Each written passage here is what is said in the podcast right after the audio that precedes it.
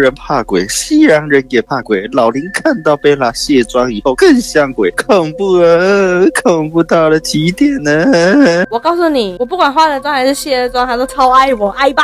好爱哦，我今天不想录了，拜。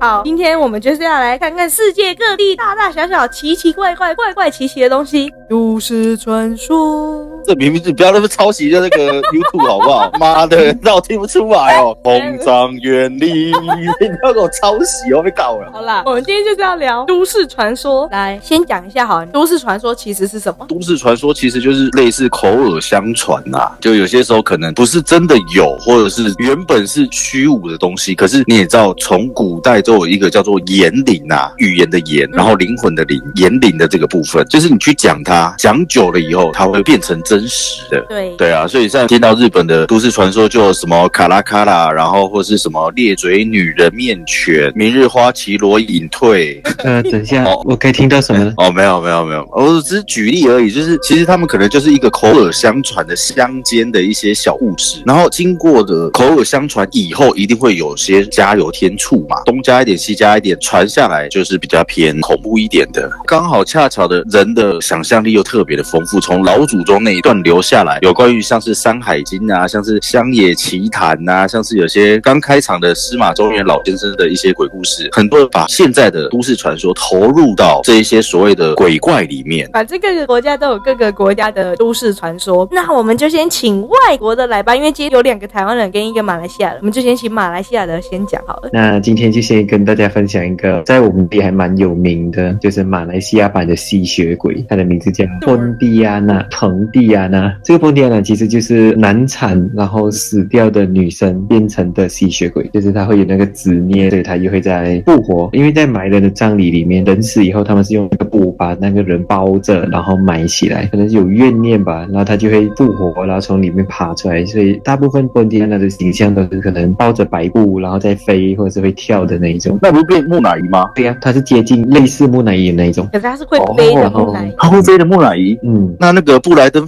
里面的木乃伊为什么不会飞？因为国籍不同。哦，马来西亚会飞啦，有考对驾照了。对对对，就是你一死了过后，它会标配那个驾照，你不需要再考。老林，我真的觉得你一路你要去拜拜的，怎么了？就是 讲这些干货，他最后去找你。我跟你讲，哎，所以他不会只有一个，他是很多个，是不是？不会到很多个，他们有一个仪式，就是可能不管今天这个小孩过后有没有生下来，但是妈妈死了以后，他在他安葬的时候就一定会放个东西，可能是一个布或者是一个假的东西，好像类似婴儿的塞在他的手里，就是让他有一种好像他的孩子有生下来啊，然后让他可以安心离开这样子。这个习俗到现在还有吗？有这个到现在都还是有的，这个是真的有这个习俗哦。有哇，可是这个因为一定是有人看到嘛，还是什么，所以才会有这个传说，所以是有被报道或者是什么？很久以前的那种报纸啊新闻，可能有出现过这种东西，但是以前可信度高不高，这个就很难讲，因为以前的报纸这些会比较，就是好像啊他听谁说，然后他就报上去这样子。其实有蛮多人家拍到的那种或者目击到的，有一些短片里面是有拍到，虽然不知道短片真假，但是这个就是一个民间信仰吧，所以才讲它是都市传说。啊，那你可以形容一下那影片是怎样吗？呃，其实本地安娜它出现有几种不同的，有一些他们的传说里面是可能它会化成一只鸟，那只猫头鹰啊什么的，有一些是可能它会变成一个很美的女生，去找可能帅哥啊、谁家老公那种啊，然后去勾引他出来，然后就把他的肠割开，然后吃他的肠。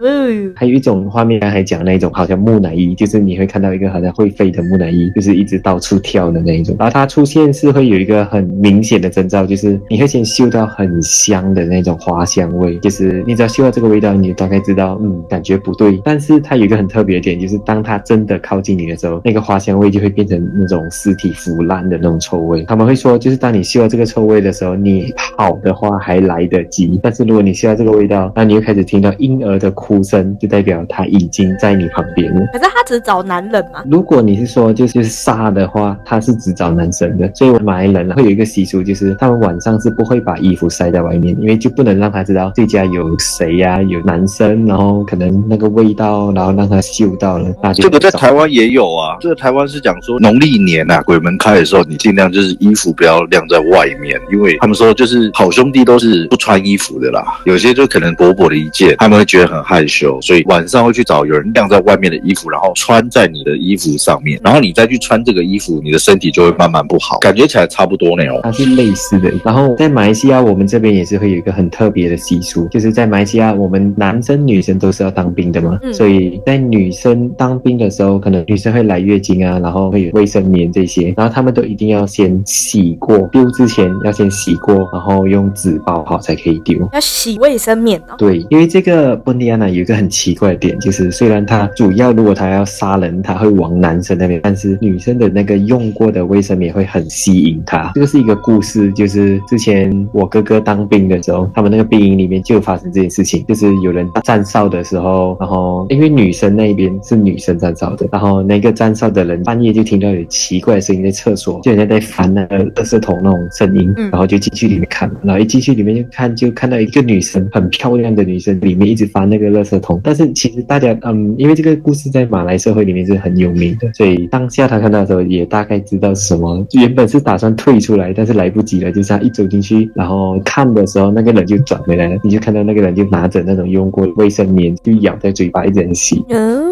然后他就吓晕了。过后就有那个教官就有告诉他们，就是不管你多，可能他们会觉得不想洗，就随便包一包丢掉。他讲什么，不管你们想不想洗，都一定要洗才可以丢，哦不，然你什么事情他是不会负责的。不是啊，啊他们没有问他说那味道不腥吗？问他为什么不吃其他血，就是对啊，你那个不腥吗？太夸张了他他。就是吸血鬼啊，他就喜欢这种血味道啊。他有一个蛮特别的，就是波蒂安娜会，就像你看他很像幻化，然后到处飞嘛，然后但是可能就太阳出来的时候，它就会躲到香蕉树里面去。所以有一些地方，可能如果它有种植香蕉树，它会寄生在上面，就是太阳出来以后，它就附在芭蕉树上面。所以通常当他们发现一棵芭蕉树可能原本没有，就是它还没开花，但是如果它附身以后，那棵树会在一夜之间莫名就会长出花蕾，然后开花会开得很漂亮，然后有很香的味道，那个就代表有本地安娜附在里面。那那个芭蕉还可以吃吗？通常他们就直接把那棵树砍掉，然后放火把它烧掉。那老林，你的芭蕉可以吃吗？嗯，你你，因为我怕你的嘴巴放不进去。好累哦，为什么会突然感觉到自己在跟自己讲话？好累。还有一个就是住的这个地方发生过一件事情，不过他这个不是马来人，他是华人，然后他也是类似这样的东西，就有一个华人女生，她就是生下孩子以后，孩子有顺利产下，但是她就去世了。然后她安葬过后是内区谈判是怎样？又要开始了。只要你一讲到安葬过后，就开始卡。这是真实事件，啊，就跟你讲，贝拉他家很多，我就不相信。闭没嘴！有啦，这是往上卡就卡了。讲到一些重点的，然后安然后然后闭嘴！你看我这样发这些噪音都没有事哦，老林一讲就有事。你家还没有东西吗？啊，我要的好了啦，现在从哪里开始讲？安葬。嗯，在他安葬不久以后，就一直嗯，我在小巷有业哦，我真的要疯了。算了啦，不然这个故事过后我们再补录再补上就好了。你们先继续。好好好，亚洲区来讲，我觉得啊，比较有神秘色彩的，比较熟悉的、更可怕、更精简的，应该属于日本了。嗯，日本超多那种细思极恐小故事。日本应该学生里面最有名的就是花子，反正它又叫厕所里的花子，因为顾名思义，它就是死在厕所里面。学生里面最有名的就是泡泡袜跟膝上的短裙。然后还有不穿短，哪里过来啊？过来哪里过来哪里过来哪里内裤？好了，传说中就是讲说，你如果在上厕所，然后发现没有卫生纸了，这时候就会有人问你说你要不要卫生纸，然后如果你讲你要的话，就会有人递卫生纸给你。可是你接到那个卫生纸之后，这时候你就会进入到一个异度空间，然后就永远都出不去了。这是大概遇到花子会发生的现象。可是花子其实，如果你知道他故事的话，你听下来你会觉得他其实好像蛮可怜的。他的起源有很多说法，有人讲说他可能是上厕所的时候在厕所被杀害啊，或者是学校刚好火灾，然后他来不及逃出去就躲进厕所，然后被浓烟呛死。比较多人认同的一个说法是说，花子其实原本是一个生性很活泼啊、可爱的女生，然后每天都很喜欢上学。然后有一天她上课上到一半，她就跟老师讲说她去上厕所，回来之后刚好撞见她老师在抽烟。可是，在那个就是民风很淳朴的日本的那个年代，是禁止老师们抽烟的，就是只要被抽的话，很有可能就是会被处分或者是被革职这样。然后班导师就威胁他，平常看起来很温和的老师哦，你看有时候那种人看起来很温和，但是背地里都是一些变态。他就威胁花子讲说，你如果敢把今天看到的事情讲出去的话，我就会杀掉。然后花子就很害怕，很害怕。可是他又觉得老师是真的会杀了他，所以他就都不敢讲。他以为这样就会没事。结果变态老师开始在课堂上打压花子啊，然后又联合同学暗示同学去排挤花子。然后后来花子的情绪就开始变得很低落嘛，因为你知道被排挤，他可能会些奇怪的反应。然后家长也发现他怎么怪怪的，可是怎么问他都不敢讲，因为怕自己被杀掉。觉得在有一天，花子的妈妈发现了花子写的日记，然后这件事情才曝光。他的妈妈就告去学校嘛，然后学校抵不过家长会的压力，就把花子的导师给辞退了。然后以为这件事情就这样子没事了的花子，就是那一天刚好他被其他老师留下来打扫卫生，就最后打扫结束之后，他要去上厕所，然后就是进到第三间厕所。他的同学本来讲说要在外面等他，然后也很顽皮的就丢掉人家，自己跑走。后来花子的这个被 fire 的老师，他刚好又趁没人的时候回来收他的个人物品，然后就发现花子在厕所，他就开始进去，从第一间门敲。花子，你在里面吗？然后就 biang 门打开了，没有人。然后到第二间又开始又问了一样的问题，又 biang 又没有人。然后再来到第三间锁住了嘛，就知道人在里面，他就开始在外面。花子，我要进来的。我怎么听着很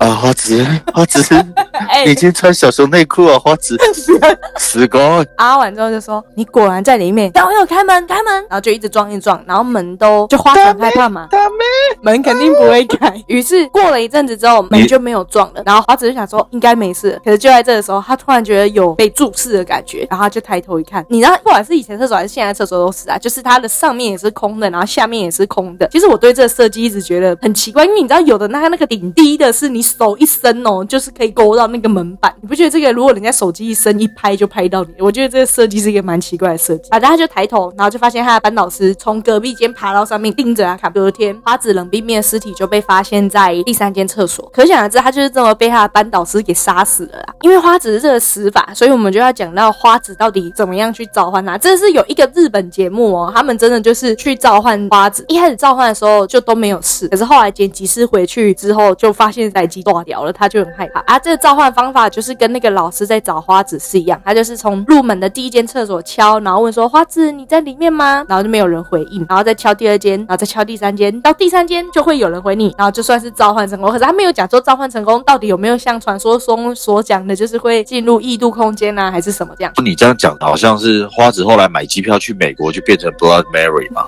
不一样 b。o d y Mary 是对着镜子不一样。对啊，后来他们在当下在录的时候都没有问题，然后后来回去剪辑师剪辑的时候，他就听到有小女生回应，就是回说是的这样，然后就吓死了，赶快打电话给节目制作人，然后一直不敢剪，直到隔天才剪。可是我们也不知道这到底是不是综艺节目的效果还是什么，可是就宁可信其有，不可信其无。我觉得，我觉得比较特别一点是花子的形象，很多人他们描述花子就是会说她是穿一个红色的吊带裙，然后加白衬衫，然后留着一个合同的那种发型。据说她留那个发型是因为为了要遮掩她被打的那个伤啦。刚刚我就在找资料的时候，我就跟老李讲说，你不觉得花子长得很像一个人吗？哦，对，超像的。完全一模一样。你去找花子的图片，再跟那个东西比，完全一模一样，就是樱桃小丸子。靠 you 啊！造型完全长得一样，我没有在夸张。衣服不懂那个应该也不是他们特定的制服，我觉得，因为你看樱桃小丸子里面大家穿的都不一样。樱桃小丸子穿的衣服跟那个红色吊带裙，还有她的发型，完全跟花子一模模一样。反正就觉得挺奇怪，不知道作者是不是以花子的形象来画樱桃小丸子，还是就是巧合啦。然后有一些人会讲说，花子就是追溯到她的背景的话，应该是发生在战后大概五十年代那时候，因为那时候没有手机啊，也没有什么，所以父母很难去掌控小孩子的行踪，就导致说，如果小孩子真的失踪了还是什么，完全不会有人知道他在哪里，造成了一个悲剧。也有很多说法是讲说，花子他可能是就是被霸凌的小孩，可能就是被霸凌，他不懂是到底是被霸凌之时，还是被霸凌之后想不开自己了结的生命。所以有人会讲说，花子他会保护那一些受虐待或者是受排挤的小朋友。所以严格来讲，他可能也不算是个坏人。反正就是怀着一颗敬畏的心了。好了，今天的节目就先到这里。果然，每一次我们一聊到灵异，就会有很多状况。究竟是怎么样的故事让他们那么在意呢？有兴趣的听众，请一定要关注我们，我们下一期为你补上。晚安。花子さんいますか？あ